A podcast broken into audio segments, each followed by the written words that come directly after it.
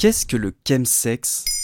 Merci d'avoir posé la question. Le chemsex est une pratique sexuelle qui consiste à prendre des drogues de synthèse ou des produits psychoactifs pour pimenter des pratiques sexuelles souvent à plusieurs et booster ainsi le plaisir et la performance, puisque les parties de chemsex peuvent durer de 48 heures à plusieurs jours d'affilée, sans compter les jours de récupération bien sûr. Mais quoi? Faire du sexe sous produit n'est pas une pratique nouvelle, mais la situation aujourd'hui a atteint un niveau d'inquiétude inégalé par la fréquence et la gravité des situations rencontrées. L'isolement et l'ennui provoqués par les confinements, le couvre-feu et le télétravail sont venus s'émisser dans des parcours fragiles. Plusieurs personnes se sont mises à consommer des produits psychoactifs sans avoir la moindre idée de leurs conséquences. Ces consommations dégénèrent et envahissent la vie des personnes, et la pratique récréative devient une addiction. Une fois que le, sexe et les produits sont l'un dans l'autre, euh, on n'arrive plus trop à détacher les choses et, et c'est très compliqué de retrouver une sexualité sans produit. Le terme chemsex vient de l'anglais, en abréviation de chemical sex, littéralement le sexe sous produits chimiques. Des produits qui permettent de gagner en assurance, en confiance, qui font aimer son propre corps, qui permettent d'apprendre des choses sur son propre désir et plaisir, et qui permettent de faire tomber des inhibitions et complexes. Et ça redonne confiance en soi sur euh, l'image corporelle, ça redonne confiance en soi sur le fait de pouvoir être désiré, sur le fait de pas être seul. Pour moi, le chemsex, c'est un peu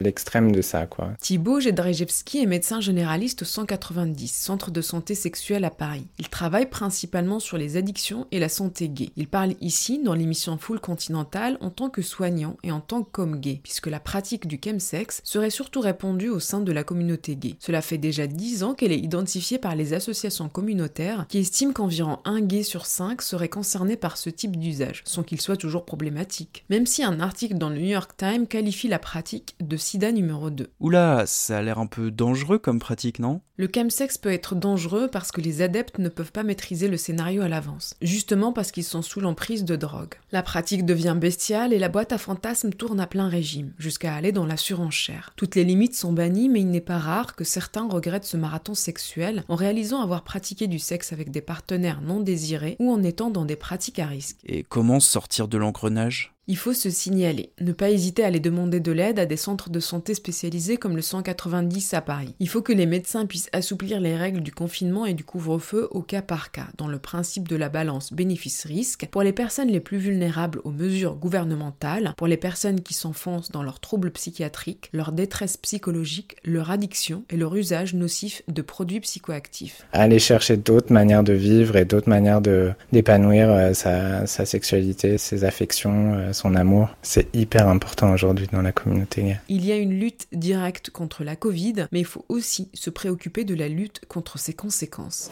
Voilà ce qu'est le chemsex.